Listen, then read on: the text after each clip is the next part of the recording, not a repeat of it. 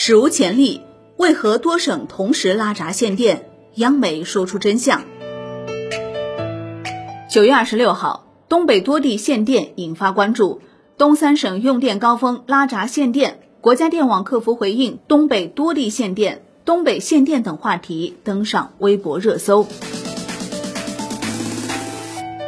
据红星新闻报道，有网友表示。停电已持续了三天，并且时间越来越早，手机也没有信号。也有网友提到，因为停电导致城市主干道的红绿灯无法正常运行，部分商铺只能点蜡烛营业。据报道，九月二十三号以来，东北多地发布限电通知，通知称，若电力紧张情况没有缓解，限电工作可能会持续。据新京报报道，国家电网客服工作人员表示。实际上，东北地区已经首先对非居民执行了有序用电，但是在执行后仍存在电力缺口，目前整个电网有崩溃的危险，才采取了对居民限电的措施。电力供需紧张情况缓解后，会优先恢复居民用电，但目前时间未知。据央视新闻报道，辽宁召开电力保障工作会议，会议指出，七月份以来，由于发电能力大幅下降，辽宁省电力短缺。九月二十三号至二十五号，电力供应缺口进一步增加至严重级别。为防止全电网崩溃，东北电网调度部门依照有关预案，直接下达指令，执行电网事故拉闸限电，用电影响范围扩大到居民和非实施有序用电措施企业。会议要求：一、辽宁省工信厅要保证有序用电实施到位，最大可能避免出现拉闸限电情况；二、各地方电力运行主管部门避免拉闸限电涉及安全生产、民生和重要用户。三、电网公司要延长有序用电负荷缺口预测时间和预警等级发布时间，扩大告知范围，便于用户提前安排用电计划。第四，发电企业要增加用电高峰时段发电能力。限电的不止东北，据证券时报报道。广东省内多地工业企业被要求开三停四，甚至开二停五、开一停六错峰用电，对企业正常生产经营活动带来较大影响。截至九月二十三号，广东省统调最高负荷需求达一点四一亿千瓦，比去年最高负荷增长百分之十一，负荷已七创历史新高。这一情况已引起相关部门重视。九月二十五号，广东省发改委表示。广东省委省政府高度重视，将精心组织并全力采取有效措施，积极应对近期电力供应紧张状况。九月二十六号，广东省能源局和广东电网联合发布倡议书，要求全省各级党政机关、事业单位带头践行绿色节能办公，空调制冷温度设置不低于二十六度，办公场所三层楼及以下停止使用电梯。倡议全省工商业企业积极参与节约用电。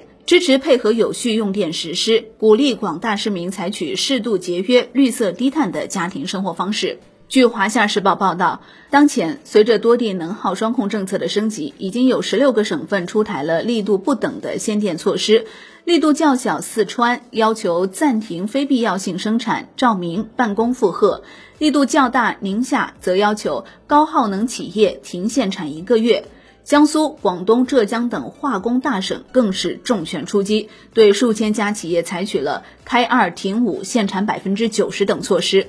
事实上，限电不仅是能源紧缺问题，也受到国家双控政策和环保等因素的影响。距离我国二零三零年的碳达峰目标还有八年时间，但是我国的能耗控制有待进步。数据显示，二零二零年国内万元生产总值能耗同比仅下降了百分之零点一，能源消费总量上涨了百分之二点二。今年上半年，发改委印发《二零二一年上半年各地区能耗双控目标完成情况晴雨表》，一半以上的省份上半年双控目标未能完成。江苏省工信厅副厅长戚玉松表示，能耗出现不降反升的局面，主要原因就是重点用能企业无序用能、违规用能。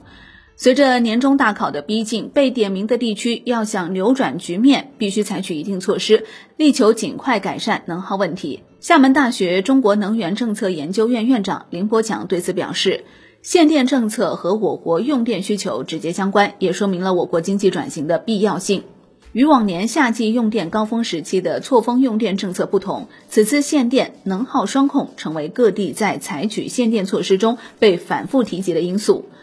时间紧，任务重，面对能耗双控目标考核，多地下发能耗双控的政策文件，要坚持政府调控和市场导向相结合，充分发挥市场在配置资源中的决定性作用，对高污染、高能耗企业实行限制。九月十六号，国家发改委印发《完善能源消费强度和总量双控制度方案》，也提出要坚持激励和约束相结合，严格能耗双控考核，对工作成效显著的地区加强激励，对目标完成不利的地区严肃问责，形成有效的激励约束机制。值得注意的是，多地限电已经影响到资本市场。从九月二十二号晚上起，十多家 A 股上市公司先后发出公告称。由于供电紧张，为响应当地能耗双控的要求，上市公司本身或旗下子公司的生产线临时停产。这些公司包括西大门、ST 成新、天元股份、神火股份、银丰股份、南京化纤、景基股份、聚杰微纤、成化股份等。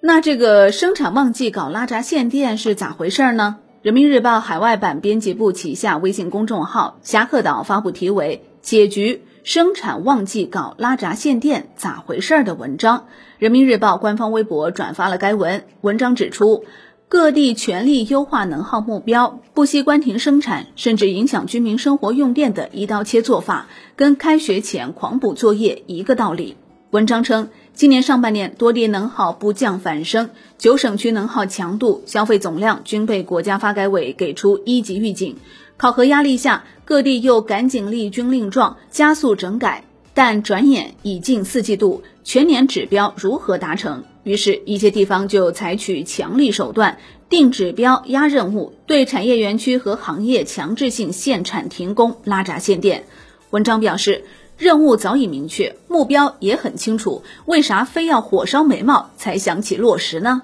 早早看见红灯，非要等冲线时猛踩刹车，考虑过乘客感受吗？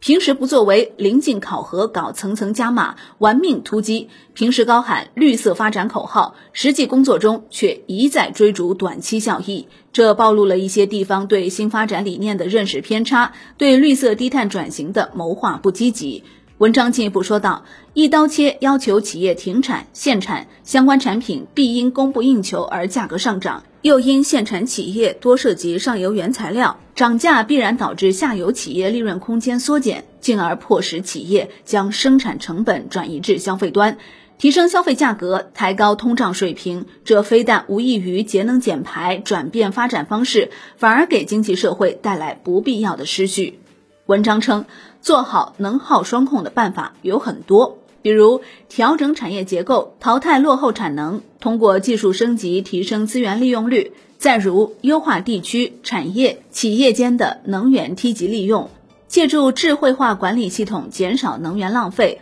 还可以对既有建筑进行节能改造、绿色照明、绿色制冷，聘请专业公司设计绿色节能方案等。好的，以上内容来源每日经济新闻，由万德基金制作播出。感谢您的收听，也欢迎您关注转发哦。我是林欢，财经头条，我们再会。